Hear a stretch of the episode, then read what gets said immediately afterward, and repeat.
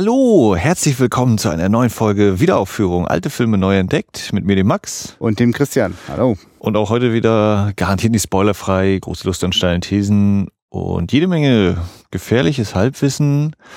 Und wenn ihr jetzt denkt, hä, 93, sollte es nicht Carla sein? Tja, die gute Dame muss sich noch ein wenig gedulden.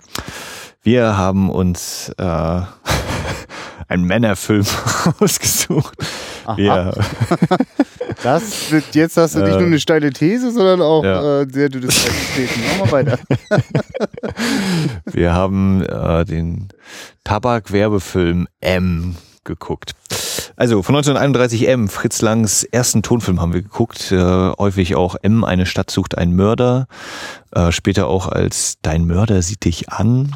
Arbeitstitel Mörder unter uns. Äh, ja, das glaube ich ist so titelmäßig das, was ich gerade noch so auf dem Schirm habe. Ja, ich habe vor kurzem eine Wette gewonnen. Da meinte jemand, nee, der Film hat im Untertitel doch, da heißt so, äh, eine Stadt sucht ihren Mörder. Meinte ich, also eine Stadt sucht einen Mörder, hat mich auch nicht so richtig überzeugt, so vom Klang. Aber das andere kann es auf gar keinen Fall gewesen sein. Fand das aber auch nochmal nett, so. Einfach nur so die Idee, inwieweit mordet sich die Stadt da vielleicht auch selbst. Ja, ich habe auch noch den Eine Stadt sucht den Mörder. Das ist das, was bei mir ja. immer kommt. So. Und dann dieses, ja. nee, es ist tatsächlich ein Mörder. Ja, ja. Hm. Ja, ja. Es ist, ist schon so ganz. Aber ich glaube, alle sind sich mit, mit dem M und eine Stadt sucht irgendwas Mörder. Aber welche, welches Pronomen oder so? Oder, ist ja auch wirklich nur so ein Verlegenheitsuntertitel, weil M ist sehr stark. Aber hm. das traut man sich dann irgendwie nicht. Vielleicht bevor wir jetzt hier so richtig schön gemütlich reinsteigen, mal den Hinweis noch, wir hatten ja das Vergnügen, dass wir das gerade auf der großen Kinoleinwand im Lichtbildtheater wundervoll gesehen haben, denn es war wieder Zeit für die Schatzkiste. Und das heißt auch, der Max macht eine Einführung vor dem Publikum und ich würde sagen, wir können ja mal reinhören, wenn das uns gestattet, weil es ist ja die erste Vorführung. Es kommen jetzt noch fünf, sechs weitere Vorführungen. Vier sind es insgesamt. Und jetzt, wo die Folge raus ist, sind schon zwei dann auch vorbei schon wieder. Ja.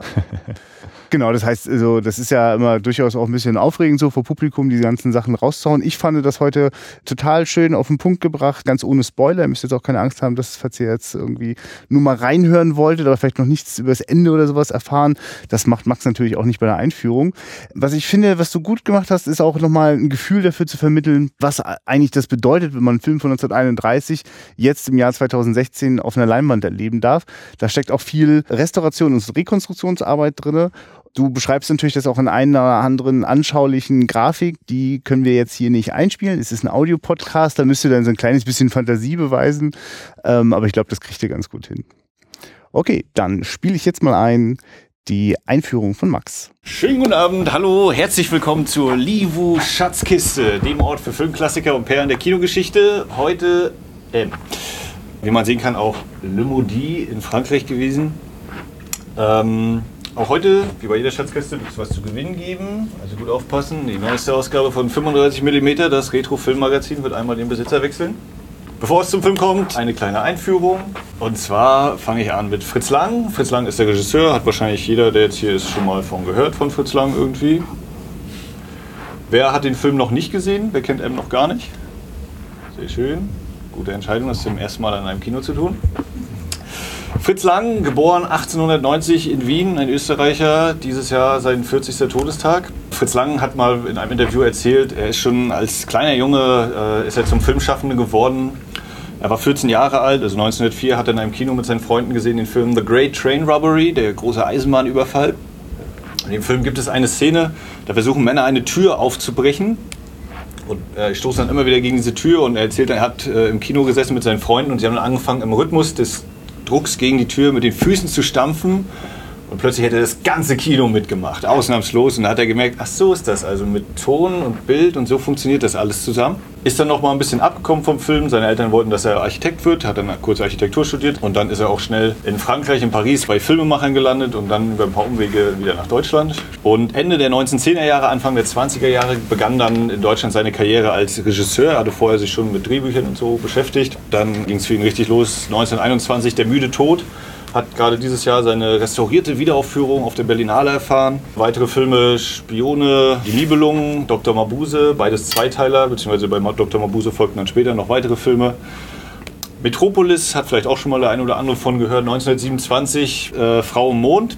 1929. Und dann war das sein letzter Stummfilm. Die ersten Todfilme kamen ja schon so um 1927, oder die ersten, die das Format sehr populär gemacht haben, so Ende der 20er auf. Und so stand dann auch Fritz Lang davor, einen Tonfilm zu drehen. Und das wurde dann 1931 M. Der basiert auf den wahren Ereignissen oder auf realen Fällen, die es in Deutschland gab, auf äh, dem sogenannten Vampir von Düsseldorf, Peter Kürten, der Menschen umgebracht hat, äh, völlig überraschend. Gedreht wurde Anfang 1931, ich glaube von Januar bis März, in einem alten Flugzeug oder einem Zeppelin-Hangar äh, in Berlin auf einem Rollfeld. Vor fast genau 85 Jahren, am 11. Mai 1931, war dann im Berliner Uferpalast am Zoo Weltpremiere Uraufführung von M, eine Stadt sucht einen Mörder. Das war schon kein Uferfilm mehr, das war ein Nero-Film, den Fritz Lang da gedreht hat. Und Nero, wer jetzt denkt, ja, der römische Kaiser damals, ne, wissen wir alle, Rom abgebrannt und so. Ja, ist nicht völlig falsch, aber diese Buchstabenkürzel, wie auch Lego, Ikea, Haribo, haben natürlich auch eine andere Bedeutung. So steht das NE für den einen Produzenten, der dahinter steht, Herr Nebenzahl. Und RO steht für Richard Oswald. Und diese beiden haben eben die Nero Film GmbH gehabt, wo auch unter anderem Georg Wilhelm Papst einige seiner großen Werke gedreht hat. Dann kam der Film raus. Fritz Lang wollte eigentlich noch einen Film in Deutschland drehen, noch einen Dr. Mabuse-Teil. Den hat er auch noch produzieren lassen, aber das lief nicht mehr ganz so gut, weil dann die Nazis an die Macht gekommen sind. Die haben gesagt, äh, äh, so hat der Film dann in anderen europäischen Ländern zwar noch eine Aufführung bekommen, aber nicht in Deutschland zunächst. Und Fritz Lang ist dann über Umwege nach Amerika. So viel zu Entstehung des Films. Dann äh, haben wir nun, wie gesagt, 85 Jahre ist es her, dass der Film erstmalig lief. Und äh, es gibt zwei wichtige Punkte, um diesen Film heute noch sehen zu können. Das sind Rekonstruktion und Restauration. Rekonstruktion heißt, ähm, in den 60ern gab es schon mal eine Wiederaufführung von M. Und dann hatte man jetzt vor ein paar Jahren sich gedacht, wir machen mal eine schöne Restaurierung und gucken mal, wir suchen alles Material, was wir so haben. Deutsche Kinokopien, wir gucken, was die Kollegen im Ausland haben, London, Paris, Lausanne und hat das ganze Material zusammengetragen, um herauszukriegen, wie sah der Film eigentlich 1931 ganz genau aus. Weil 1960 hatte man schon den Film bearbeitet, hat Tonelemente dazugefügt, die gar nicht da waren, hat Szenen verändert und all so eine Sachen. Und da kein Original-Kinoprint sozusagen mehr da war, den man einfach kopieren konnte, musste man gucken, wir müssen das irgendwie zusammensammeln. Und hat dann eben die einzelnen Fassungen der Länder verglichen, wo natürlich dann äh, teilweise sogar Szenen mit englischen oder französischen Schauspielern neu gedreht wurden, weil ja Synchronisation äh, nicht immer so gemacht wurde, sondern eben tatsächlich die Szenen neu gedreht worden sind in der Sprache. Und dass man das alles verglichen hat, haben wir gesagt, okay, wir brauchen noch andere Materialien, wie zum Beispiel eben diese Zensurkarten, die äh, zur Filmprüfung verwendet worden sind, wo sich eben äh, so die diversen Dialoge des Films oder Geräusche wiederfinden, einfach aufgeführt sind. Es gab ja die FSK noch nicht, die war erst 49 dran und deshalb war erst diese Filmkommission da, die das gemacht hat. Und äh, da hat man dann geguckt, so, die gehen wir mal durch, diese ganzen Sachen. Und äh, Daran kann man dann ungefähr feststellen, so könnte der Film 1931 gelaufen sein. Wahrscheinlich wurde zur Uraufführung noch mal ein bisschen verändert, einige Sachen rausgenommen. Aber wir haben jetzt so insgesamt eine ziemlich gute Vorstellung davon, wie das 1931 ausgesehen haben könnte mit dem Film. Welche Szenen wann waren und wie und weiter. Dann kommt der zweite große Schritt, Restauration. Denn äh, wie das so ist mit echtem Filmmaterial, das kann verschleißen. So mit diesen digitalen Kopien heutzutage ist das ein bisschen was anderes. Wenn die Festplatte mal kaputt geht, dann ist wahrscheinlich auch die Datei weg. Und um das mal zu versuchen, das ein bisschen anschaulich zu machen. Also wenn wir jetzt sagen, das hier ist ein Filmschnipsel, dieses Blatt Papier. So eine Filmrolle, M ist knapp 110 Minuten, also haben wir eine Filmrolle von knapp drei Kilometern Länge. Wenn die aufgerollt ist, wird sie natürlich kleiner. Und da sind immer so eine Filmschnipsel. Und jetzt ist jetzt hier beispielhaft einer dieser Filmschnipsel. So sah der 1931 aus, tolle Qualität, kein Knick, kein nichts. Und dann sind solche äh, Kopien natürlich in Benutzung, dann passiert mal irgendwas bei der Vorführung, die knittern ein bisschen, äh, irgendwann bei der Vorführung reißt sie plötzlich das äh, Papier. Ähm, die Kopien sind nicht im luftleeren Raum unterwegs, es kommt Staub drauf, äh, Risse, sonst was. Und dann hat man eben das Problem, jetzt haben wir diese Kopie gefunden und sagen, naja, das ist ja schon mal nicht so schlecht, aber eigentlich wollen wir ja dieses Bild hier haben. Und da fängt eben die Arbeit der Restauratoren an, die sich dann nämlich damit auseinandersetzen müssen. Jetzt haben die hier Risse, Staub, äh, am besten noch eine Klebestelle oder so, weil wenn man mehrere Rollen zusammenkleben muss und Aktwechsel hat, dann nimmt man da ein bisschen äh, Klebeband, damit der Film ordentlich durchläuft durch die Projektoren. Und jetzt heißt es eben, wie gesagt, wir haben ein drei Kilometer Länge, langes äh, Filmband. Das sind so ein paar hunderttausend Einzelbilder. Also scannen wir das alles ein an, der, an so einer Kopiermaschine und dann setzen sich die Restauratoren hin und machen Bild für Bild für Bild für Bild die Arbeit äh, dass aus solchen Bildern in etwa solche Bilder werden. Das heißt, äh, wie gesagt, erstmal die in Anführungszeichen oberflächlichen Sachen wegmachen irgendwie. Da guckt man dann, wenn jetzt äh, das Bild eben so schlimm aussieht, wie es aussieht, ist vielleicht das Bild davor ein bisschen besser, kann man da ein Stückchen kopieren und darauf legen, dass man das nicht mehr so sieht, dass das so kaputt ist. Ähm, dann kann es Probleme geben mit der Belichtung. Ist das zum Beispiel längere Zeit irgendwie zu einer Beleuchtung ausgesetzt gewesen? Oder gibt es plötzlich eine Lichtquelle in dem Film, die, die total hell strahlt? Dann muss die Gradation wieder korrigiert werden, dass nicht alles überstrahlt ist und Details im Bild wieder zu sehen sind. Und äh, alle diese Sachen kann man sich ja jetzt ausrechnen, wenn man 160.000 Bilder, Einzel, 160.000 Einzelbilder ungefähr hat, die alle wieder so schön zu machen, dass sie eben nicht mehr so aussehen, sondern vielleicht annähernd wieder so aussehen, dann dauert das seine Zeit. Und äh, das hat man eben 2011 gemacht, zum 80. Geburtstag von M. Und äh, hat, wie ich finde, und wie Sie jetzt auch alle gleich sehen werden, ziemlich gute Arbeit geleistet. Ja, so viel von mir. Ich will ja auch heute mal nicht so viel auf den Film eingehen. Zum Thema Gewinnspiel. Jetzt Achtung, Gewinnfrage. Wer meint, er weiß es, einfach rufen. In welchem Jahr ist Fritz Lang gestorben? Wer hat aufgepasst? 1967 oder so. Oder. Ja, 67 war fast und da habe ich, glaube ich, die richtige Antwort gehört. Nochmal bitte. Genau. 40. Tode, 40. Todestag ist ja, glaube im August. Fast Äh. Beverly Hills in Kalifornien gestorben. Ja, das soll es gewesen sein. Viel Spaß, Dankeschön.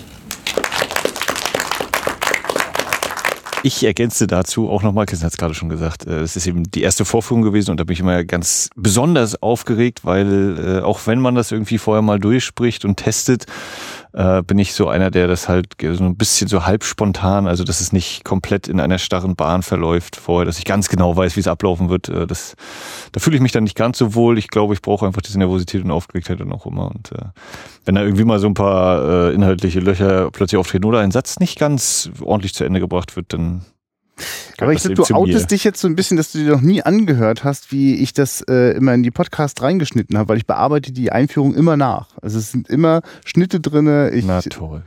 also Doch, also ich höre ja unsere Folgen immer nochmal nach. Gerade das höre ich mir dann auch immer nochmal nach. Genau, und ich weiß nicht, ob dir das bisher gar nicht aufgefallen ist, aber ich arbeite da tatsächlich Pausen oder Löcher rein. Es gibt ja auch mal den Moment, äh, zum Beispiel, wenn ihr jetzt gehört habt, wie äh, dort auch äh, jemand einen Preis gewinnt, dann ist das auch mal ein bisschen gerafft, weil natürlich wird der Preis noch übergeben und dann geht's hoch und runter. Und also das äh, an der Stelle möchten wir euch jetzt die Illusion rauben, dass ihr das jetzt quasi eins zu eins wie in der Realität erlebt habt. Dafür müsst ihr schon nach Rostock kommen. Gut. Aber jetzt sind wir ja gewappnet. Die, wir haben dann die Reise angetreten ins Jahr 1931. Und äh, das ist mir heute nochmal wieder so auf der Kinoleinwand bewusst geworden. Ich hatte wirklich das Gefühl, äh, da war große Lust am Dokumentarischen beim Fritz Lang dabei. Gerade der Typ, der mit Metropolis äh, 1927 so eine komplette Utopie, äh, ja, weil- also ja, aber auf jeden Fall visuell gestaltet hat, äh, ist das ja hier jetzt auch alles Studio-Kulisse, aber mit einem ganz, wie ich finde, großen Anspruch daran, ähm, das auch äh, wie, wie Alltagsbeobachtung immer wieder mal aussehen zu lassen. Mhm. Ja, würde ich, würde ich auf jeden Fall zustimmen. Und ähm, Also daher, Ja. also das war für mich war der Einstieg halt, das war für mich deswegen auch eine Reise ins Jahr 1931. Also auch, auch durchaus Mhm. äh, sozusagen, was ist da eigentlich gerade für eine Gemütslage? Wie geht's denen da so? Äh, ich finde das erstaunlich, wie viel frei Schnauze äh, auch gesprochen wird. So, ne? Also manchmal wirklich fast so, als hätte man jetzt die Leute von der Straße in die Studiostraße gefropft und du, Berliner mal rum oder hau mal einen so raus, ne? Du darfst. Ja, ja. ja das, das, das äh, ja, ja, genau. Also ich glaube auch mit, mit eine Stadt sucht einen Mörder ist das auch ziemlich präzise umrissen, muss ich auch mal sagen, ne? weil Ja. das ist eigentlich das, was wir sehen. Die sehen diese Suche nach dem äh, Kindermörder oder für alle, die M noch nicht kennen, es geht um einen Kindermörder in Berlin, November äh, 1930 spielt der Film. Und äh, ja, und dann ein, ein Kind ist weg, ist tot und dann sehen wir ganz viel Polizeiarbeit und dann machen sich vor allem auch die Verbrecherbanden auf. Der, der Ring heißt es ja so schön, der damit nichts zu tun haben will, dem die Arbeit dadurch immer schwerer fällt, weil die Polizei ständig Razzien durchführt und ähnliches. Und die nehmen jetzt die, die Jagd nach dem Mörder in die eigenen Hände.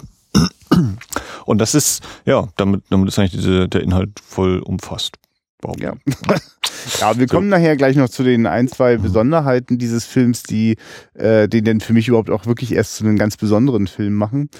Ähm, aber ja. Hm, Also dieses Dokumentarische, da stimme ich Ja. auf jeden Fall zu und äh, was ja eben auch deutlich wird, ist, äh, oder was man eben dann eben auch hört oder nicht hört, ist äh, dieses, dieser Übergang. Also es ist sein erster Tonfilm und wie präzise oder wie, wie äh, ähm, na, pointiert eben Ton eingesetzt wird, dass wir eben auch mal Phasen haben, wo gar nichts zu hören ist, obwohl wir eindeutig sehen, da fahren Autos lang, da steigen Leute aus Autos aus, rufen sich irgendwas zu, aber es ist Stille auf der Tonspur und um dann eben mit dem nächsten Effekt vielleicht wieder ganz, ganz präzise irgendwas äh, auslösen zu wollen.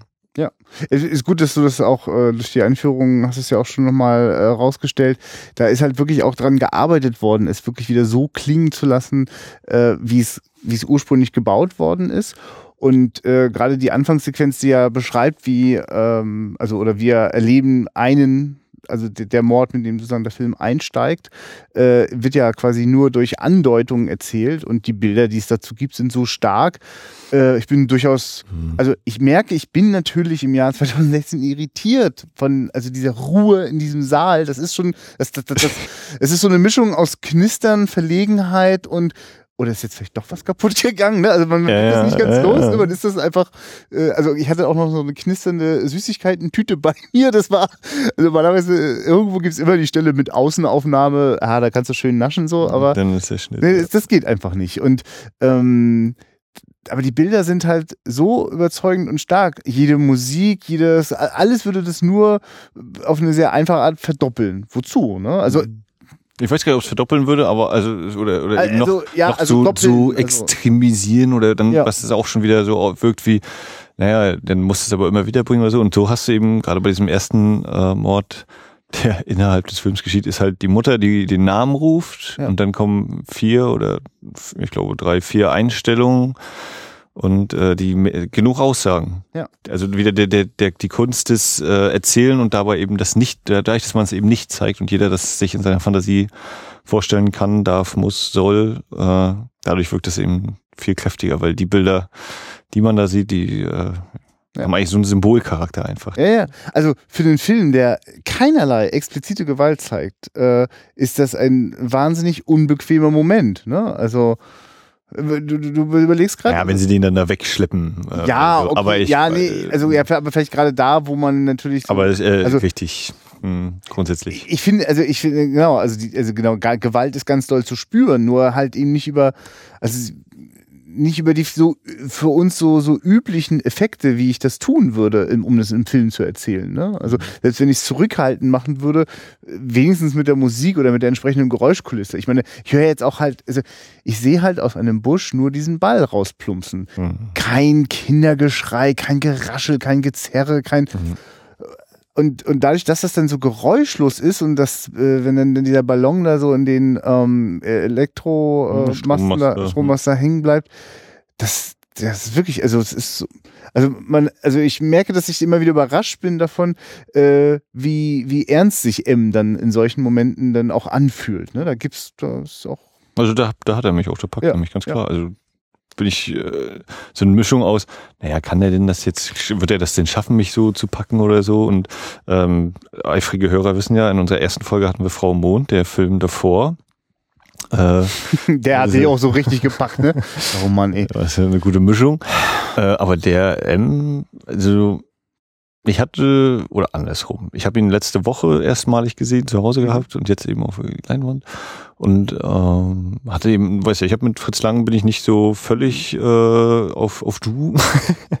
mit, dem, mit dem bin ich noch nicht so 100% fahren geworden, aber M hat mich enorm gepackt Mhm. und äh, ich hatte eben auch meine Zweifel und habe so gedacht, naja, ich weiß jetzt schon ein, zwei Sachen von Lang. Der, also er hat schon technisch und so drauf, keine Frage, aber so irgendwie so diese, dieses Quäntchen, was dann so, so für mich diesen ganz persönlich ganz großen Film ausmacht, der hatte, war eben bei mir, war für mich eben noch nicht dabei gewesen bei Metropolis und Frau im Mond. Und beim Müden Tod war das auch schon, der hatte mich auch gut äh, mitgenommen, aber auch so ein, zwei Sachen. Aber hier klappt das fast durchgehend. Also da, dadurch, weil, wahrscheinlich auch, weil irgendwie so diese, vielleicht weil es eben eine, eine in Anführungszeichen echte Sache ist. Äh, der müde Tod ist ja letztlich eine, eine Genregeschichte oder eine, eine fantastische Geschichte. Äh, Metropolis ebenso, Frau im Mond zu dem Zeitpunkt ja auch.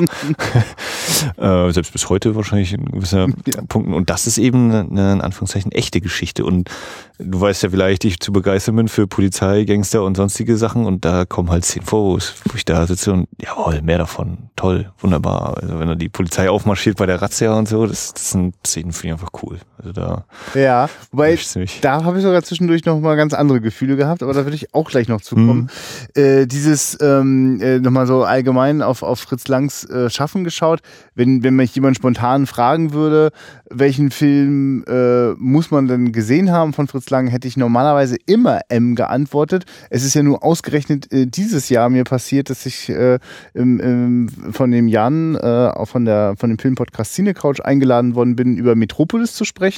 Ich ihn dadurch nochmal in der äh, aktuellsten restaurierten und rekonstruierten Fassung gesehen habe und ich dann ziemlich baff war, dass er dann ziemlich schlüssig und gut funktioniert hat. So gut hatte ich ihn überhaupt nicht in Erinnerung. Und er hat aber dennoch massive Schwächen, die ich ja immer äh, so äh, steile These, ne, äh, darauf zurückführe, dass äh, die TH Harburg äh, irgendwie es nicht auf die Reihe kriegt, äh, nicht triefige, moralsaure äh, Drehbücher zu schreiben. Ähm, aber die ja auch für M schließlich mit Fritz Lang zusammengeschrieben hat hier. Äh, aber ähm, also ich glaube, wenn man sozusagen also genau, M, M ist sozusagen, M und Metropolis sind so für mich so die großen Dinger, aber auch der müde Tod hat mich total beeindruckt, allerdings da auch mit Live-Orchester. Es ist immer ein Hin und Her. Also ich glaube, als mir nochmal bewusst geworden ist durch deine Einführung, äh, was, was da jetzt wieder alles noch äh, veranstaltet worden ist, also wie der Film in den 60ern eine andere Fassung hatte, ich, ich möchte manchmal, ich, so habe ich auch von Metropolis ja wirklich eine andere Fassung gesehen. Also ständig bist du da so hin und her gerissen und äh, ja, ab und zu erleben wir halt mal einen Film, von dem wir denken, das müsste jetzt das Meisterwerk sein. Wir sehen aber die Fassung, in denen ihnen das Herz rausgeschnitten worden ist und dann haut das halt nicht ja. hin. Ne? Also insofern war ich jetzt gerade auch über die Präsentation eigentlich recht froh. Ähm, ja, genau, also Fritz Lang aber eigentlich habe ich auch noch eine, wirklich noch was offen, weil ich kenne keinen einzigen der Mabuse-Filme. Ich auch nicht, das können wir uns auch mal gut vornehmen, ja. Ähm, und ich weiß auch überhaupt nicht, was der denn noch in, in Farbe äh, in, in Hollywood noch so getrieben hat. So, ne? Ja, wie gesagt, ich habe immerhin den einen Western, habe ich schon, aber das habe ich ja in Folge 1 schon mal ja, erwähnt. Ja, genau, ne? aber ich meine, also so insofern äh, bin ich auch noch weit entfernt davon, wirklich äh, einen kompletten Eindruck zu haben. Äh, ich habe mich ja total in Fritz Lang, die, die Person, verliebt, äh, in der der sich selbst und doch nur eine Kunstfigur in äh, Jean-Luc Godards Die Verachtung spielt. Da spielt er ja mit und äh, spielt sich auch selbst. Ich weiß gar nicht, ob er da auch Fritz Lang heißt, aber das ist eigentlich total schön. Da dachte ich mal, ach, was für ein cooler Regisseur-Typ, so, ne? So, so einer vom alten Schlag. Und zu der Zeit hatten mich die meisten Filme, die ich dann halt gar gesehen habe, überhaupt nicht so vom Hocker gerissen. Naja, kommen wir zurück zu einem wirklich, ich denke schon, einem, einem ganz großen äh, Meisterwerk von, von Fritz Lang. Das äh, ein Beispiel, äh, ja, weil man das guckt und dann werden dort äh, die äh, Polizisten natürlich äh, sind da äh, unterwegs. Die Bürger sind alle schon total aufgeheizt. Das ist jetzt irgendwie schon das achte Kind, äh, das äh, ermordet worden ist. Und äh, dann man merkt so, äh, der Mob, der regt sich und äh, wenn da mal ein älterer Herr äh, dem, dem Kind, das nach der Uhrzeit fragt, das erklärt und aber nochmal fragt, wo wohnst du denn, ist man sofort verdächtig. Ja. Und ja, für die Gangster ist das eine beschissene Zeit, weil die Polizei macht ständig Razzien und äh, so beschließen dann, also die Bürger sind alle total heiß und, und haben Lust auf Selbstjustiz. Äh, die Polizei sucht ganz fieberhaft und die, äh, die, die Gangster haben das Problem, dass sie gerne wieder Ruhe haben wollen und deswegen sich auch auf die Suche machen. Also eine krasse, äh, äh, also ich finde, dass das ist wirklich schon eins von diesen für mich ähm, großen Leistung dieses Films, dass er so schön das, das zuspitzt. Ne? Also natürlich auch durchaus manchmal mit groben Zügen, aber ja. irgendwie sehr nachvollziehbar. Ne? Also äh, wir als Zuschauer sind da ja auch so ein bisschen Spielball. Natürlich reißt uns das auch irgendwie ganz schön mit, so dieses boah, Kinder ermorden und ne.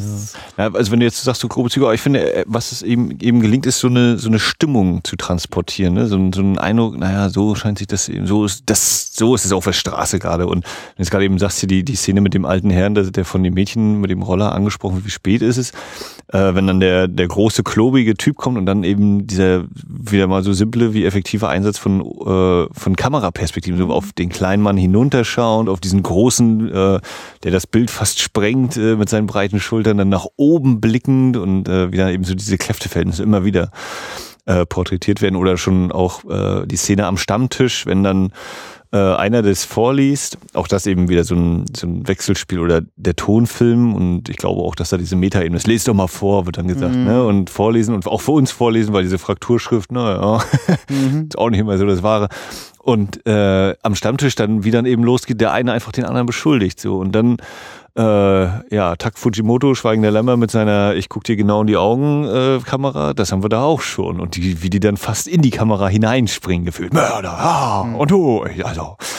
Und was dann eben sich auch nochmal wiederholt in einer herrlich zugespitzten Szene, wo das dann äh, erst eine totale ist und dann auf die beiden Leute geschnitten, wenn äh, der Polizeichef, dem, der Polizeipräsident erzählt dem Minister, äh, ja, hier, dann haben wir Zeugenaussagen und von, von dieser einen Nacht gibt es 14 verschiedene Aussagen und äh, dann sehen wir eben zwei Zeugen, die sich nicht darauf einigen können, welche Farbe hatte denn der Hut des Mädchens. Der eine sagt rot, der andere grün und dann steigern die sich sowohl von der Lautstärke ihrer Worte, die Kamera kommt immer näher, die Gesichter werden immer größer und es wird eben als so einen völlig nichtigen Punkt wird halt so ein, ja, der, der eben zeigt, wie, wie verworren und wie, wie dramatisch eigentlich diese Lage ist. Deswegen kommt man eben nicht voran. Und ich finde das äh, für mich eigentlich eine sehr gelungene Exposition, wie äh, dieses Telefonat oder äh, die, der Auslöser ist, der Mörder schreibt einen Brief an die Presse, diese druckt ihn ab. Daraufhin telefoniert der Minister mit dem Polizeipräsidenten.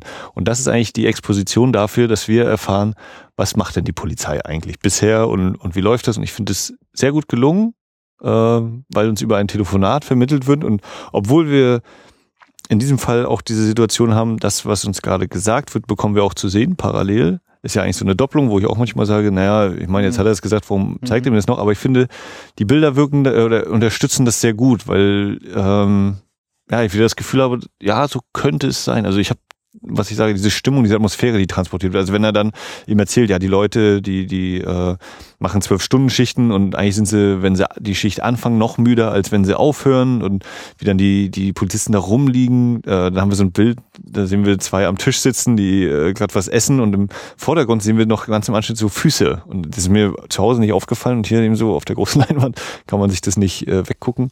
Die da also anscheinend im Bett liegen, um irgendwie kurz mal durchzuatmen und ganz hinten im, am anderen Ende des Raums liegt auch einer oben auf dem Bett und raucht noch eine.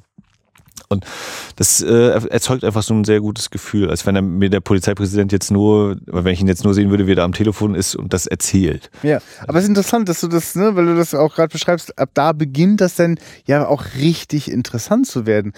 Es ist ja so, dass der Film dem merkt man das jederzeit an. Das äh, Tonfilm wird gerade so ein Stück weit erforscht, ja. Also das ist so die Arbeit am offenen Patienten auf dem OP-Tisch so und man, man merkt manchmal ganz krass die, die, die Übergänge, wenn einzelne Audiostücke so kurz an und wieder ausgehen oder immer wieder gibt es auch so Momente, in denen man sich nicht sicher ist, ist das jetzt wirklich gewollt, dass da jetzt was fehlt oder dass das da jetzt irgendwie nicht so richtig so also, also es gibt halt auf jeden Fall immer, immer wieder so, so, so Löcher und Brüche in der Tonspur und man hat so das Gefühl, na ja, deswegen schneiden die auch bei Gesprächen, ne? Der eine spricht, Schnitt auf den anderen, er spricht. Und gerade wenn man so denkt, gerade durch dieses Telefonat, das am Anfang so geschnitten ist, ah, das könnte jetzt, das wird jetzt, fühlt sich dann auf jeden Fall die Zeit, es nimmt sich Zeit so, ne? Mhm. Äh, weil es nicht so ineinander verschränkt ist. Und dann denke ich so, ja, ist halt so. Und dann habe ich aber vergessen, dass das denn passiert, dass plötzlich wechselt das eben in die Off-Stimme. Ne? Also während weiter am Telefon gesprochen wird, dann diese ganzen Bilder auftauchen. Mhm. Und dann bekommt das ja dann eine schöne Kommentierung. Dann hat das ja wirklich was so von, so, so, so, sind im Grunde genommen so leicht bewegte Stillleben. Ja. ja, und dann geht es, glaube ich, auch fast in die eine Razzia über, oder? Ist das doch schon? Nee. Nee, das ist nachher, wenn das an. Genau, und dann kommt eben diese, diese zweite große. Also ich glaube auf jeden Fall, dass, äh, auch wenn das äh, Erforschung ist und am offenen ja, Patienten ja. gemacht wird, ich glaube, Fritz Lang hat da auf jeden Fall schon ganz konkret äh, einen Plan gehabt, wie ja, er das machen wollte. Ne? Also aber er hatte halt einfach nur Technik, die, die nur ein paar ja. Jahre alt war und wo man gerade noch geguckt hat, wie es eigentlich für ein Publikum wirkt, das groß geworden ist mit äh, stummen Filmen. Ne? Also insofern, klar. Ja was auch immer wieder aufgegriffen wird, äh, gerade das, das Thema der Zeit und der Uhren. Äh, wir haben den, die Kuckucksuhr um 12 Uhr, wir haben äh, Gustav Gründgens, also der, der, der Schränker, der Chef der, der Verbrecher, der beste aller, aller von allen Verbrechern, die jemals existieren werden. Wenn er sagt, äh, acht, hm, neun Uhr, zehn Uhr, elf Uhr, dann kommt der Schnitt und dann sind wir an einem bestimmten Gebäude und wir hören elf Glockenschläge. Also genau diese elf, was eben uns äh, visuell, äh, nicht visuell, sondern äh, auf auditiver Ebene vermittelt wird. Mhm. Also ne, genau mit dem Ton, das eben ganz genau rübergebracht wird. Also das ist schon sehr, sehr interessant. Und äh, ja, und so wie eben diese Szene ist, Ministerpräsident, äh, Minister telefoniert mit Polizeipräsident, so gibt's dann nachher äh, noch eine viel bombastischere gefühlte Szene, wenn sowohl Polizei als auch äh, Verbrecher den beratschlagen, wie gehen wir, wie kommen wir denn voran hier in dieser ganzen Sache? Für mich der erste Hammer, also wo ich merke, jetzt, jetzt ist es Kinogeschichte. Also ab dem Moment, aber beschreib das mal. Das also, also für mich ist auf jeden Fall schon der, der erste Mord. Das ist für mich auch schon, also die Bilder, die, die packen ja. mir wirklich richtig, und, aber da dreht er dann richtig. Ähm, ich habe es nur überflogen teilweise. Ich weiß nicht, ob es quasi die Erfindung der Parallelmontage ist. Ich behaupte wahrscheinlich nicht ganz, aber es ist eben sehr äh, eine sehr, sehr, sehr äh, professionell gemachte Parallelmontage. Mhm. Also Geburt einer Nation gilt als das mhm. Urstück so zum Thema Parallelmontage von W. Griffiths. Kenne ich noch gar nicht. Ist vielleicht sogar wirklich mal ein Thema auch, glaube ich, für unseren Podcast.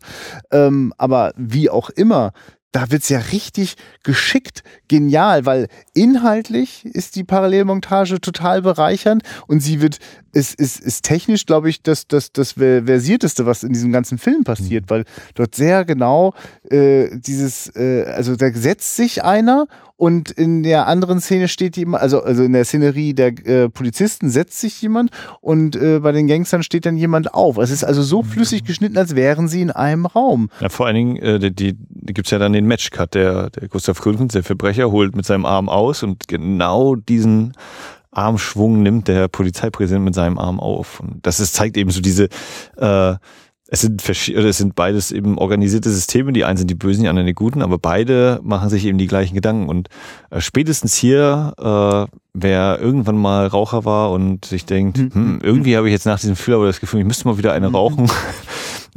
äh, es ist äh, für mich irgendwo so zwischen, ich muss ein bisschen schmunzeln, aber es ist auch äh, sehr atmosphärisch. Also so oft wie man da mit der Schere tatsächlich diesen Rauch durchschneiden könnte in diesem Film, mhm. das ist unglaublich. Ja, ja. Also da wird gequalmt äh, bis, bis ja bis der Feuermelder im Kino selbst angeht von dem ganzen Rauch. Aber genau, diese Parallelmontage. Also äh, die Verbrecher beratschlagen an einem runden Tisch, während die Polizisten so einen recht langen Tisch haben. Äh, und dann bekommen wir auch sehr schön dargestellt, nochmal, wie diese Umkreise vergrößert werden. Es wird mit einem Zirkel auf so einer Stadtkarte das gemacht und weil ich das jetzt mir auch schon wieder gar nicht mehr sehe, ob das nicht auch beim Telefonat schon war. Ja, das, das und, äh, vorher noch, wenn die ganzen aber, Ermittlungsschritte gezeigt äh, werden, das wird ja auch noch immer wieder, dann tauchen ja auch so kleine Szenen nochmal von Ermittlungsarbeit auf. Mhm. Da ist wieder dieses Dokumentarische ganz stark, aber ja. genau. genau. Also auf jeden Fall dann eben, wie die alle beratschlagen und das müsste man machen und dann auch eben, das ist, wird dann eben auf der Tonebene, dass wir auch, äh, der eine Polizist fängt einen Satz an, der andere Verbrecher beendet ihn oder eben andersherum und das äh, greift ineinander, das, das funktioniert, das funktioniert eben auch heute noch total gut und zieht einen rein und ja, so funktioniert das, wenn ein, ein Film einen packt. Ja. So macht er das. Ja, also ich habe das Gefühl, das war, es, es, weil wirklich in Sachen äh, Bild und Tonschnitt ist das die bei Weitem aufwendigste Szene vom, vom ganzen Film äh, die auch, also wo man richtig merkt, dass, wie viel planerische Voraussicht da geleistet werden musste und eben wie viele technische Finessen.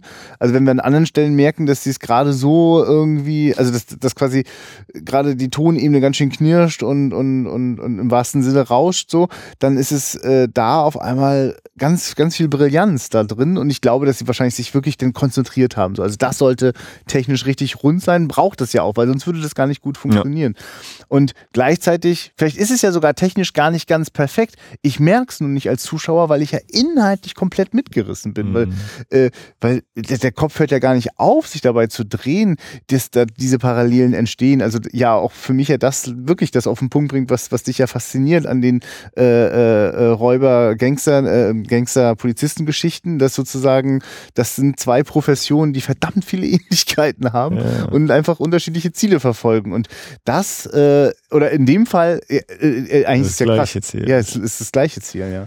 Das ist wirklich, ist wirklich faszinierend und ähm, macht macht sozusagen für mich dann auch, also deswegen sage ich so dann in so einem Moment Meisterwerk und Kinogeschichte, weil äh, jetzt wird wirklich mit filmischen Mitteln etwas erzählt, was ich jetzt nicht, also das, das, das kann ich in einem Buch zwar behaupten, das kann ich auf einem Theaterstück gar eigentlich nicht leisten. Ähm, und hier ist es wirklich ein Erlebnis so. Also finde ich, find ich wirklich toll. Ja, und wenn man, also ich glaube, wenn man Texte zu M liest, also dann kommt man ganz schnell auch äh, zu einem dieser Bilder, wenn äh, der Schränker seine behandschuhte Hand über den Stadtplan ausstreckt und dann man eben so die Verbrecher, die hier, wer, wer hat hier die Fäden in der Hand, ne? wer herrscht über die Stadt und solche äh, symbolhaften Bilder und äh, zum Abschluss dieser, dieser Sequenz, ich behaupte, das ist der Abschluss dieser Sequenz, äh, haben wir dann wieder so ein schönes Schattenspiel. Wir sehen nicht mehr die Leute im Bild, es sind alle so, ja, wir brauchen jemanden, der den Kindern überall folgen kann, ohne Verdacht zu schöpfen. Und dann, ja, wer, wer, wer kann das sein? Und dann sehen wir eben, wie der Gustav Gründgen sich erhebt, also sehen seinen Schatten an der Wand, wie er dann den Platz annimmt und dann hören wir die Bettler. Bam. Und äh, das, das Spiel mit dem Schatten hatten wir auch schon zu Beginn, wenn eben die Elsie Beckmann vor dem Plakat steht und ihren Ball dagegen wirft und dann kommt eben der Schatten des Mörders. Du hast aber einen schönen Ball. Und das sind immer so die kleinen Momente und ähm, vielleicht ist das eben auch eine gewollte Parallele. Also ich weiß nicht, ob er sich einfach gesagt, oh, Schatten, das sieht schon cool aus, das hat halt auch einen Effekt. Und aber andererseits ist eben auch, naja, die Bösen sind die, die wir in diesem Schatten sehen. Bei der Polizei bin ich mir jetzt nicht sicher, ob bei der Razzia das vielleicht einmal ist, wenn sie die Treppen runterkommen, aber ich glaube nicht. Die Polizei ist immer Kann ich mir auch nicht zu sehen. Erinnern, nee, aber natürlich wird da immer wieder damit gespielt, mit der, mit der, mit der Zwielichtigkeit. Also jetzt, jetzt ist es so, dass ja, weil du es vorhin auch schon angesprochen hast, weil ich das auch so gleich so äh, in, in Wallung gebracht hat, wenn da im großen Stil die Polizei die Straßen durchkämmt. Weißt du, ich krieg dann da ganz schön Beklemmung und denk so, Mensch, die sind ja auch alle sind auch schniek angezogen mit ihren Mänteln und so und wie die da so marschieren und so. Und dann rattert es bei mir im Kopf. 31 also. Mhm. Okay, das dauert ja dann nicht mehr lang. dann hat der Nationalsozialismus äh, Deutschland fest in seiner Hand und äh, wir sind eigentlich gerade, das ist eigentlich schon so ein bisschen so der Vorabend. Ich habe das jetzt vorhin auch nochmal schnell nachgeschaut. 33 kamen die Nazis an die Macht und das war auch die Zeit, in der sofort M verboten worden ist. Mhm. Er ist sofort rausgenommen worden aus den den, aus den Kinos, äh, das kann ich sehr gut verstehen. Ich glaube, wenn du das als überzeugter Nationalsozialist, der sich ständig seine Feindbilder sucht und äh, das Volk aufzupeitschen sucht, äh, der guckt diesen Film und fühlt sich ganz schön unangenehm angesprochen, weil ja. äh, die, dieses, ne, dieses, dieses stark polarisierende oder, oder, oder also dieses einfach aufrührende Thema des, der, der, der Kindstötung, das, das, das ist so krass, was das auslöst in den Menschen. Und wenn dann halt einer überzeugend sagt, da, der ist es, der sieht schon so aus. Wupp, ist da sofort ja, alle. Und vor allem dann dieses äh, Schlussplädoyer, ne? dieses, dass das gar kein Mensch ist und äh, gehört ausgelöscht und äh, unschädlich gemacht und was da nicht alles für, für umständliche Verklausulierungen verwendet ja. werden, nur um zu sagen, dieser Mensch muss getötet werden. Ja, also insofern, das, das, das, das macht es für mich wirklich nochmal zu einem hochinteressanten Zeitdokument. Auch zu wissen, dass äh, äh, Peter Lore, der den äh, äh Kindsmörder spielt, äh, äh, ist selber Jude, musste auswandern äh, und wenig später ist ihm Fritz Lang dann auch gefolgt. Ähm, das, ja, das, also das. Na, ich finde, also die Thematik finde ich, äh, die wird wohl leider äh, immer irgendwie aktuell bleiben. Ne? Ja. Wie, wie gehst du damit um? Und ich äh, bin dann auch froh, dass ich, oder ich bin dann derjenige, der sagt, wir haben Gerichte, das mögen die. Ich wüsste nicht, wie ich da entscheiden wollen würde oder müsste. Also das, pff, ja, ich bin weder Anhänger dieses, was die Rechten eben sagen, hier Todesstrafe für Kinderschänder. Das ist so, mh, hm, äh, aber also das hatte ich auch noch gelesen, dass sowohl eben von rechts als auch von links ja die Vorwürfe kamen, dass die einen sagen, ja, gefühlst du, oder es wird so viel Mitleid mit dem Mörder erzeugt und die anderen sagen, naja, hier Plädoyer äh, für oder gegen die Todesstrafe und solche Geschichten, ja, dass man, was vielleicht auch interessant ist, dass man dem Film das, äh, ne, jeder sieht Film, jeder sieht den gleichen Film, aber jeder nimmt was anderes da raus oder ja. äh, betont andere Stellen. Ich, ich habe total Lust auch gleich über dieses, was für mich wirklich der zweite große Knaller und deswegen ein weiteres äh, Stückchen Kinogeschichte ist, äh, ist sozusagen die Ambivalenz Ambivalenz, die zum Schluss aufgemacht wird. Aber lass uns mal vorher noch mal gucken. Äh, Fritz Lang hat ja mal wieder richtig Bock. Da musste ich ein paar Mal an Frau im Mond denken, der ja am Anfang so ein Aus, aus, äh, ewig ausdehnenden äh, Krimi-Plot hat. Ähm, jetzt ist es ja so, äh, äh, irgendwann sind die Gangster durch die Penner-Gruppe auf der Spur von dem Mörder. Und äh, plötzlich äh, gibt's da so eine riesengroße Mischung aus Einbruch und Verfolgung und Hausdurchsuchung, äh, wo ich dachte, also wäre wär das so jetzt so quasi so der Höhepunkt des Films gewesen, hätte ich mich äh, wieder ganz schön geärgert, weißt du? Sagst du, ja, genau, schön so kompliziert und da und da und Abenteuer und Krimi und so. Aber ich, ich wusste ja schon, dass das nochmal auf ein ganz anderes Ende geht. Ähm, und gleichzeitig fand ich das heute zum Beispiel auch durchaus sehr spannend, das anzuschauen. Also, Ja, ich, also, ne, so, so oft wie ich mal lachen musste oder schmunzeln musste, ähm, war das vielleicht ein, zwei Mal, weil ich so dachte, naja, oh, ist halt, hm. aber insgesamt war da auch viel, wo ich äh, wegen des Films gelacht habe, also weil der mich zum Lachen gebracht hat. Ja. Ne? Also nicht, weil ich über ihn gelacht habe, sondern weil ich, weil das humorvoll ist, weil das Die Figuren sind Witz ja auch wirklich ist. klasse, ist ja wirklich toll besetzt. Also du hast das ja schon beschrieben, so mit das Gustav Grünsgens ist ja wirklich so der, der, äh, der, der, der archetypische Bösewicht und all die anderen Abstufungen bei den Gangstern, bei den Polizisten, Mhm. bei den Hausfrauen und wer da so alles auftaucht, äh, ist wirklich, also ist, ist eine tolle Besetzung. Also Da passiert auch immer sehr viel im Bild. Also wenn ich jetzt gerade daran denke, wenn sich die, die Verbrecher treffen, wenn er hier so die, äh, ja, können Sie mal bitte die Zeit sagen, ruft er eben die Auskunft da an und sagt ihm, ja, 2.58 Uhr, ja, und dann holt er eine Taschenuhr raus, dann holt er die zweite raus, die dritte, dann schreibt er die eine weiter, dann ist ja der, der Kartenzinker, ich glaube, ist das, oder ist das, glaube ich, Theoling, ne, der, Ja, der ich- anfängt mit den Karten zu spielen im Bild ja, ich und glaube, ja, aber äh, ich, ich also Theoling ist es auf jeden Fall, aber Ja. der eine sieht ihm Ja. auch ein bisschen ähnlich, deswegen kann ich das manchmal nicht auseinanderhalten. Äh, fängt dann eben an, mit seiner Hand da rumzuspielen Mhm. und so einen Kartentrick zu machen. Äh, und oder auch auf dem Polizeirevier, da steht dann der eine auf und sagt, wir müssen das machen und der andere will ihn gerade antippen. Dann sagt er dann, oh ja, dann notiert der sich neben ihm das und ähm, einfach so, und das erzeugt eben auch wieder diese, diese Stimmung, was ich meine, diese Atmosphäre. Also nicht so, okay, jetzt ist er da mit seinem Schauspiel, die anderen sitzt da und nicht so bewegen, damit wir keine Anschlussfehler haben, sondern die machen irgendwas. Also und, und immer ist eben irgendwas los oder das fand ich auch in diesem äh, Verbrecherquartier so wunderbar, die Wandgemälde, ne? Da sind riesige Gemälde und dann sind immer so kleine Bildchen, da sind Spielkarten einfach mal eingerahmt, wo ich dachte, was, warum? Aber es ist einfach so, ja, warum nicht? Der zinkt halt Karten, also warum hat er nicht auch Spielkarten an der Wand hängen? Also herrlich, so, und das sind eben so diese, diese Detailsachen oder wenn der äh, Polizist dann bei der, bei der Haushälterin da ankommt von, vom Mörder Mhm. und sagt, äh, ja, oder sie sagt zu ihm, ja, ich höre so, so schwer. Ach, das ist mir ja noch gar nicht aufgefallen. Ich bin nämlich vom Finanzamt. Ne? Das ist so. Ja, krass, ne? Weil das ist das, da gehen die Türen auf. An anderer Stelle dürfen ja die Gangster auch mal zeigen, äh, oder gerade die, die, die leichten Mädels, die da auch in Kellergewölben unterwegs waren, äh, bei der Razzia zeigen die dann auch, was sie von den Polizisten halten. Schön einmal Wird schön anspucken. angespuckt, genau. Auch das ist ja wieder interessant, dass wir hier wieder, äh, wie bei Metropolis ja die, die Welt oben und die Welt unten gibt, jetzt hier eben auch die Unterwelt tatsächlich, dadurch, dass wir bei dieser Razzia ja erstmal diese ganzen Stufen hinuntergehen.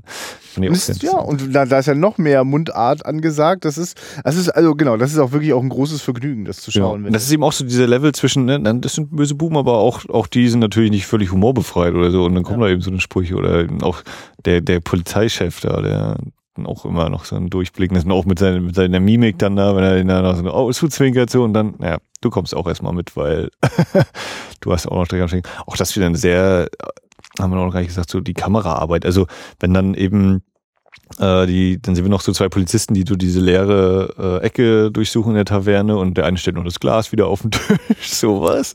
Und dann nimmt er eben so ein Täschchen und in dem Täschchen ist schön das ganze äh, Schlossknackerwerkzeug und das wird dann, kommt der Schnitt, dann legt er dieses Täschchen dahin zu einem Bohrer und dann beginnt so eine Kamerafahrt über eine lange Tischreihe und Munition, Waffen, Schlaglinge, Pistolen, das ganze Programm sehen wir dann eben einmal so präsentiert und das, das hat was.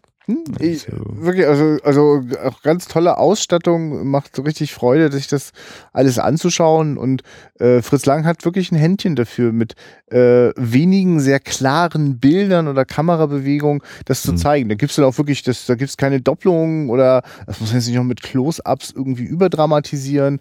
Äh, sehr, sehr, sehr, sehr stilsicher. Und auch immer wieder mal so diese, diese Art Vogelperspektive. Also ähm, Mhm. sowohl eben einmal, wenn gesagt wird, hier, ja, dann wird an einem Tatort etwas gefunden, hier dieses Pa- Bonbonpapier, wo wir eben auch so diese Draufsicht haben und vier, fünf Polizisten, die da irgendwie was den Tatort absuchen, dann einer macht noch ein Bild und kommt so ein Blitzlicht. Oder ganz am Anfang die Kinder Die in diesem Abzählreim und dann kommt der Schwenk nach oben ohne einen Schnitt vor allem in dem Moment noch. Äh, dann, wenn Peter Lorre einmal durch die Straßen rennt und verfolgt wird und wie dann sich die, die Bettler da äh, ihm immer näher kommen und nur noch eine Richtung möglich ist oder auch eben vor der einen Razzia und dann auch mal so eine Kameraperspektive gewählt. Und ja, vor allem ist es nicht auch genau die Einführung sozusagen vor der Razzia. Ach nein, wenn wir äh, kennenlernen dürfen, ähm, wenn die Gangster auf die Idee gekommen sind, wir brauchen als Spitzel auf jedem Quadratmeter, äh, dann nehmen wir die Penner. Und äh, die haben halt auch so ihr eigenes Reich, so ihr eigenes Quartier. Mhm. Und das wird ja dann in einer völlig wahnwitzigen, äh, ungeschnittenen Kamerafahrt ja. eingeführt. Äh, das ist bei, echt krass. Bei der ich mich echt frage, also da gibt's dann immer mal so ein paar Ruckler und dann denke ich, na, liegt das jetzt tatsächlich an, also es wurde von der Restauration besser, konnte man es nicht wieder so hinbekommen oder war das auch wohl damals schon so mit solchen Also auf jeden Fall ist es eine Bombenkamerafahrt. Ja, also sie fährt auf jeden Fall, also wir wissen einfach aus der Zeit, waren das riesengroße große Apparate, die da durchgeschoben worden sind. Und dann äh, ist einfach das Ding, dass es öfter halt über Tische und, und, und Räume hinweg sich bewegt, wo ich so denke, äh, keine Ahnung, was die da gerade im Hintergrund noch an, an Kran und, und Wagengedöns mhm. noch durchschieben, aber ich kann mir vorstellen, dass wenn es immer halt und die Tonne muss man kurz halten, dass es so ein bisschen wackelt, mhm. aber dass das dann auch noch das Stockwerk wechselt, durch eine Scheibe fliegt, die dann noch mhm. gerade so auf der Kippeleinwand sieht man, wenn da so weggeschoben wird, dass ja, es noch durchfliegen kann. Für den nächsten Raum kommen. Äh, also ich muss auch sagen, ich habe ja sonst wirklich das Gefühl, dass, dass Fritz Lang weiß genau, wofür was braucht.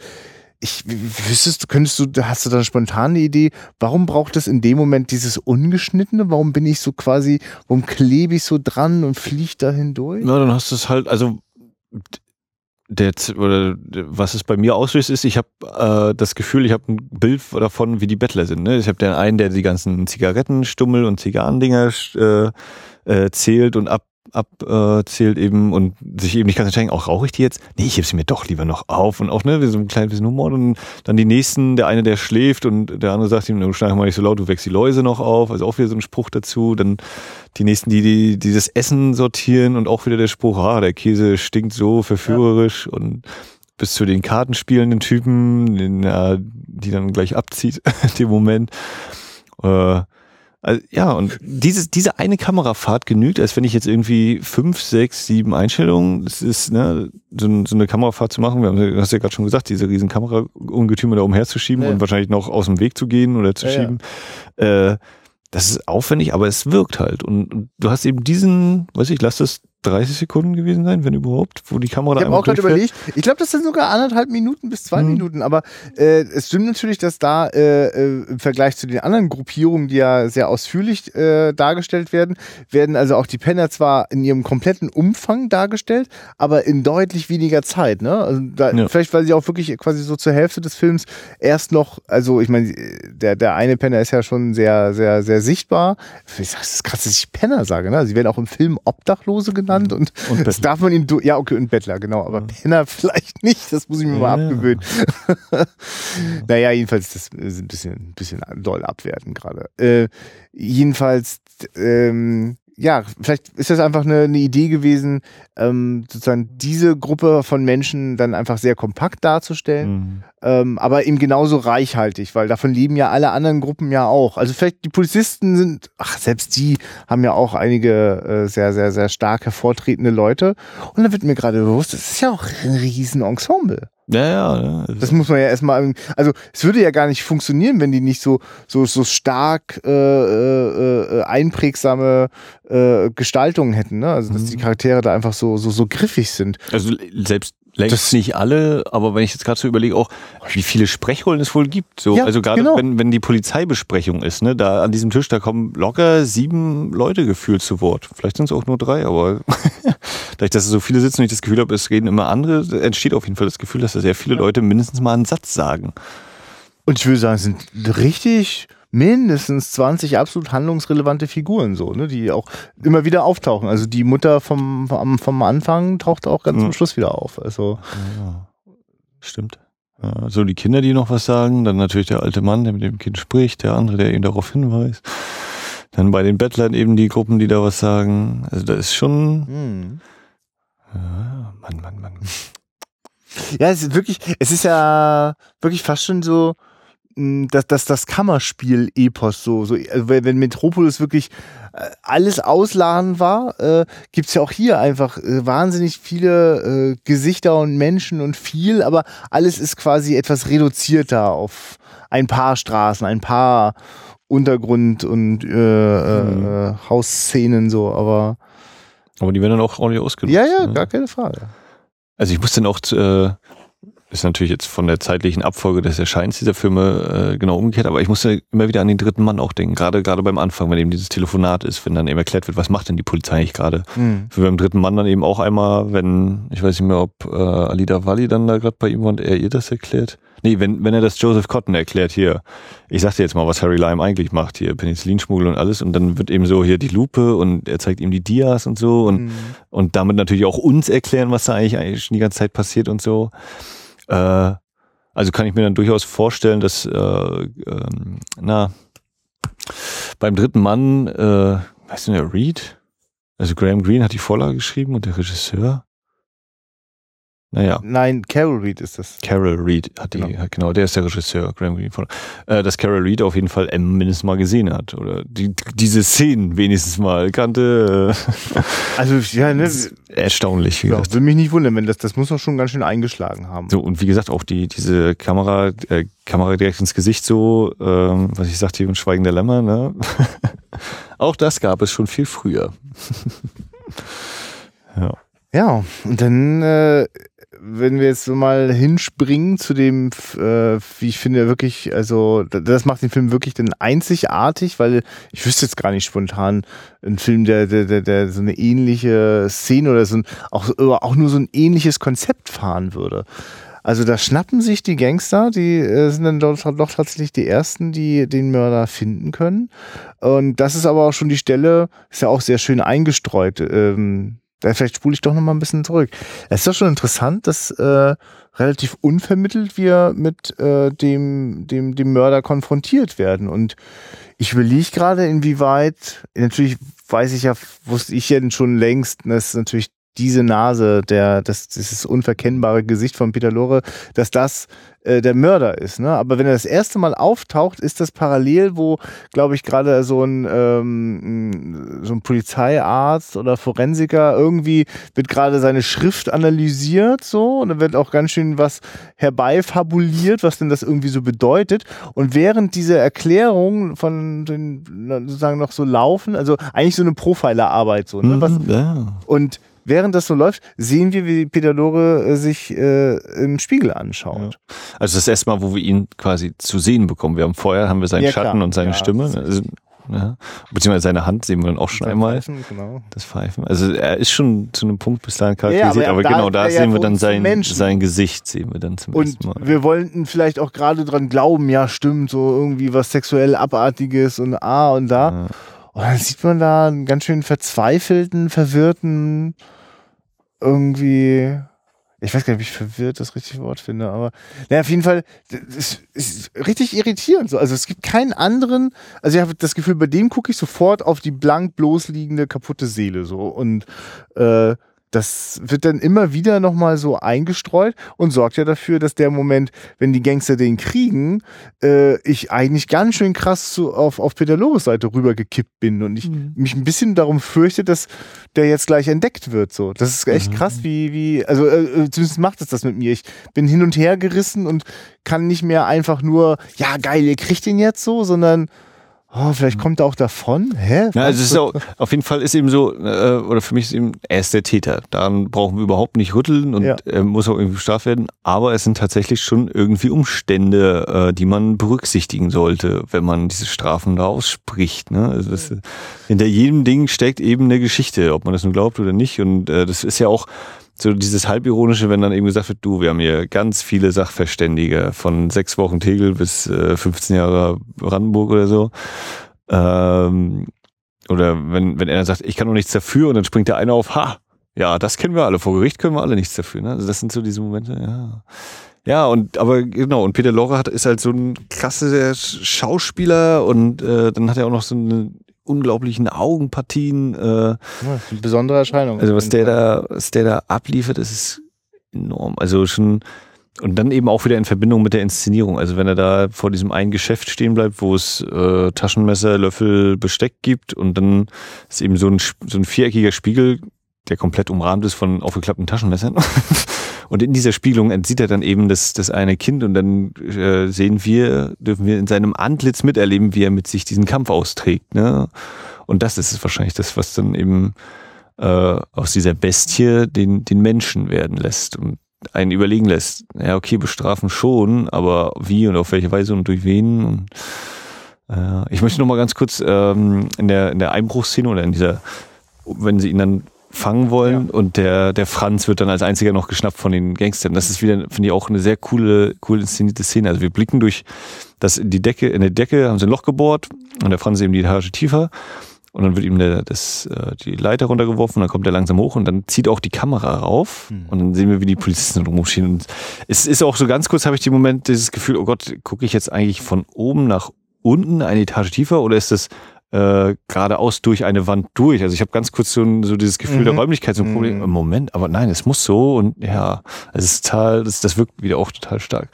Die kurze Abschweifung musste sein. Aber genau, und dann sind wir nachher äh, zum, zum Finale eben in dieser wieder in einer Unterwelt. Wir sind wieder ein paar Treppen runtergegangen und sind wieder. Genau, alte Likörfabrik oder sowas, ne? Ja, die, äh, genau, es ist ja auch immer so ein Zeitbild, eben Inflation, dadurch ist diese. Fabrik eben leer gegangen und wir haben eben diese ganzen äh, Bettler, die in Armut leben und sich irgendwie über Wasser halten, wenn überhaupt. Und äh, ja, dann da dieses, dieses Tribunal und auch das wieder so eine Szene, hätte man mit Sicherheit mit irgendeiner sentimentalen oder melodramatischen Musik unterlegen können. Und Peter Lorre, der eben gerade noch schreit und dann dreht er sich um also er schreit, weil er, weil da zwei ihm durch eine Tür schubsen und dann dreht er sich, fängt an sich um und dieser riesige Raum und da sitzen, stehen Gesichter, die alle ihn anblicken. Und das ist einfach auch so eine Kamera, so ein Schwenk, einfach nur so ganz langsam und nimmt sich die Zeit dafür. Das sitzt. Mhm. Wieder auch wieder das Zusammenspiel eben vom, vom Bild einmal und natürlich der Ton, weil wir quasi ja seine Perspektive einnehmen. Das ist vielleicht ja. auch ganz wichtig, so wie wir immer wieder mal auch gefühlt äh, ich Perspektiven einnehmen, wenn, wenn der, der, äh, der Lohmann hier, der Polizeichef, das Protokoll vorgelegt bekommt, dann sieht es auch aus, als würden wir es aus seiner Perspektive äh, miterleben gerade. Es ist schon, diese, diese filmischen Mittel sind das, die, ja. die da eingesetzt werden und so passend eingesetzt werden oder so, so gekonnt eingesetzt werden. Genau, und ich finde das einfach ein ganz großartiges Spiel jetzt mit dem äh, äh, Zuschauer.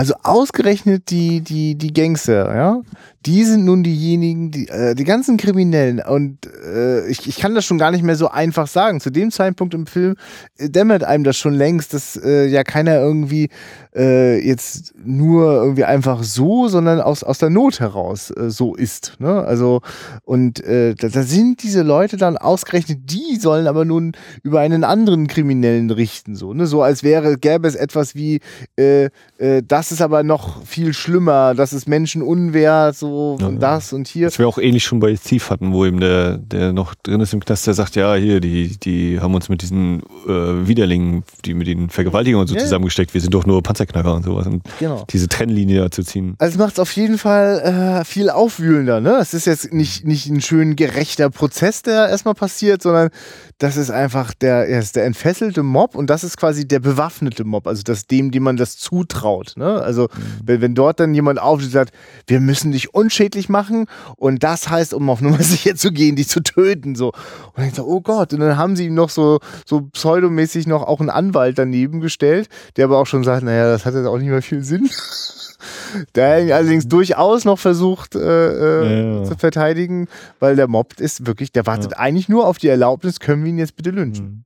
Wobei ich auch sagen muss, ne, so, so wie es ja eben die Verbrecher sind, ist, würde ich trotzdem sagen, es sind schon eben, wenn auch sehr äh, emotionale Argumente, sind durchaus eben Argumente dabei, wo man auch nicht einfach sagen kann, naja, völlig Unrecht haben sie ja nun nee. auch wieder nicht. Und genau das macht das, finde ich, so, so schön und so, so kompliziert, weil es eben nicht die einfache Antwort darauf und gibt. Und es ist ja auch nicht so, dass das Peter Lore jetzt quasi, ist ja jetzt nicht wie beim Elefantenmenschen, der dann auch schreit, ich bin ein Mensch und je alle Welt ist auf seiner Seite, also auf, in dem Zuschauerraum, in dem Moment, wo Peter Lore da so, so losquäkt oder so, ist ja nicht so, dass er einem wahnsinnig sympathisch wäre. Ne? Und also, äh, also ja, er besteht darauf, äh, ich bin krank, so, ne? Aber es ist halt auch völlig ohne Reue. Und das macht das auf jeden Fall schwer äh, zu verdauen. Ne? Ja, naja, aber er, also das ist ja eben so, für mich ist er eben, ja, was eben dem Film eben manchmal, was ich gesagt vorgeworfen wird, so das Mitleid für den Täter zu wecken. Und das, bei mir funktioniert das auch zu einem gewissen Grad. Das ist, ne, das, was kann er denn dafür? Oder inwieweit kann er was dafür? Ne? Er sagt ja selber, er ist so dieses, das hört eben nur auf dieses, ich werde von mir selbst verfolgt und sehe diese Gespenster, und weil er das eben auch so intensiv spielt. Wenn, wenn das jetzt nicht intensiv genug gespielt wäre oder so, dann würde ich wahrscheinlich auch sagen, naja, das ist jetzt so Forschung, aber ich nehme ihm das irgendwo ab, weil er einfach eine grandiose Leistung einlegt. Ne? Er legt er auf Knien, äh, so durchgeschwitzt, die Haare total zerzaust und wie gesagt, mit seinen Augen da so ganz intensiv, das, das äh, packt mich. Und was jetzt einfach mal wirklich ganz, ganz großes Kino ist, ähm, das gehört für mich einfach zu dieser Überraschung zum Schluss einfach dazu. Äh, ich meine, noch in den 60ern kam Alfred Hitchcock auf die bekloppte Idee, in Psycho danach dann den Psychopathen auch noch vom Psychologen erklären zu lassen. Ne?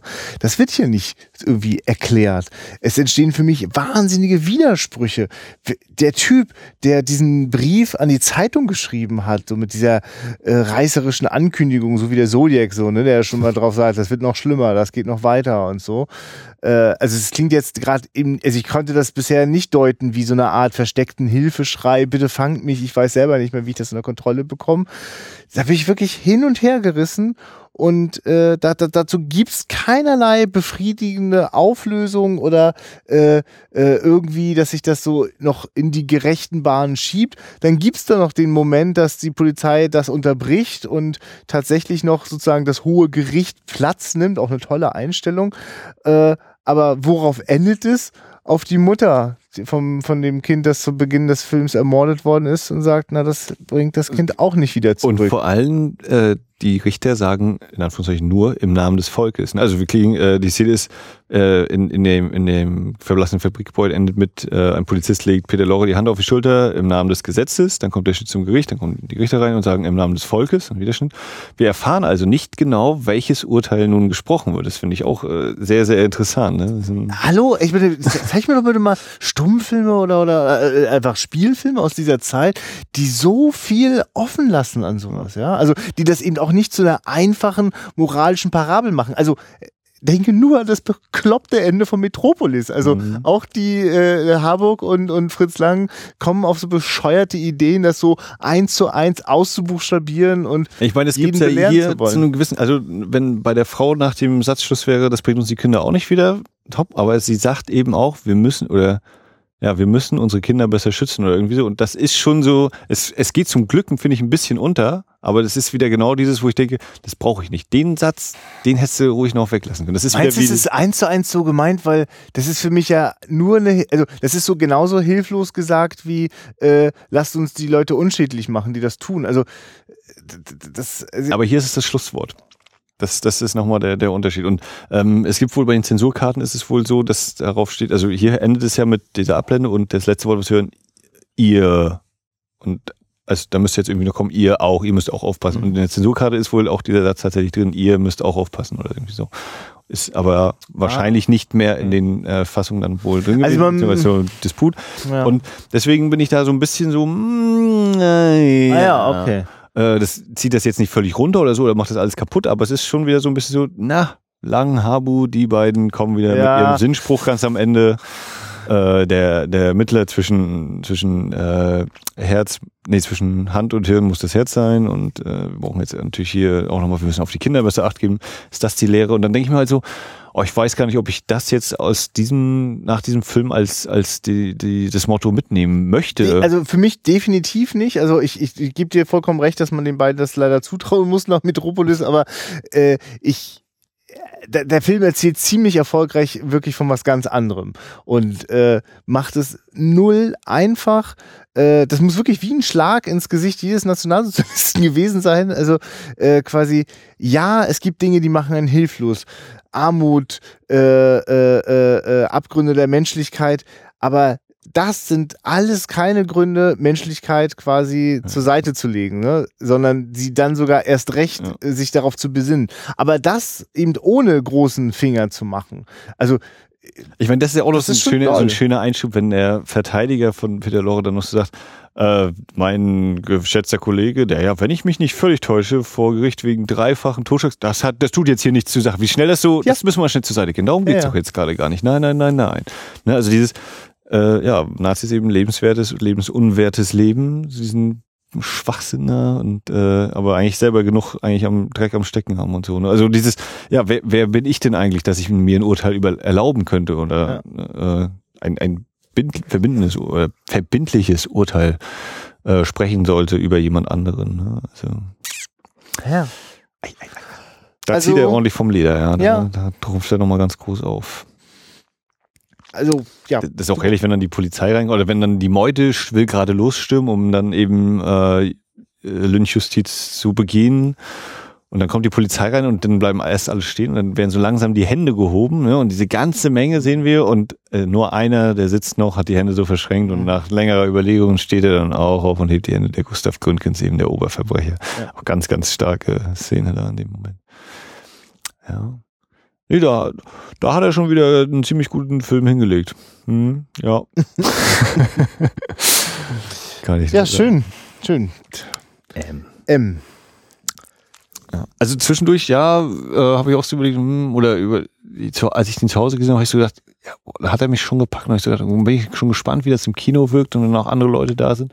Und es war wirklich schon so ein, ja, befremdlich oder ungewohnt vor allen Dingen. Ja. Diese Momente, wenn dann plötzlich diese Stille eintritt. Und man fängt auch mal kurz an zu gucken zur Seite. Hm, Ja. Wie nehmen die anderen das eigentlich gerade auf? Oder stützt sich einer gerade sehr stark ab und muss, muss gerade kämpfen, dass er durchhält, da so in der Mitte des, des Saals. Und, dann sieht man, hört man aber auch immer noch mal so ein Kichern oder so, oder einen unterdrückten Gluckser. Das, das äh, wirkt eben. Ist wie gesagt ungewohnt wahrscheinlich. Und warum auch nicht? Ist ja völlig okay.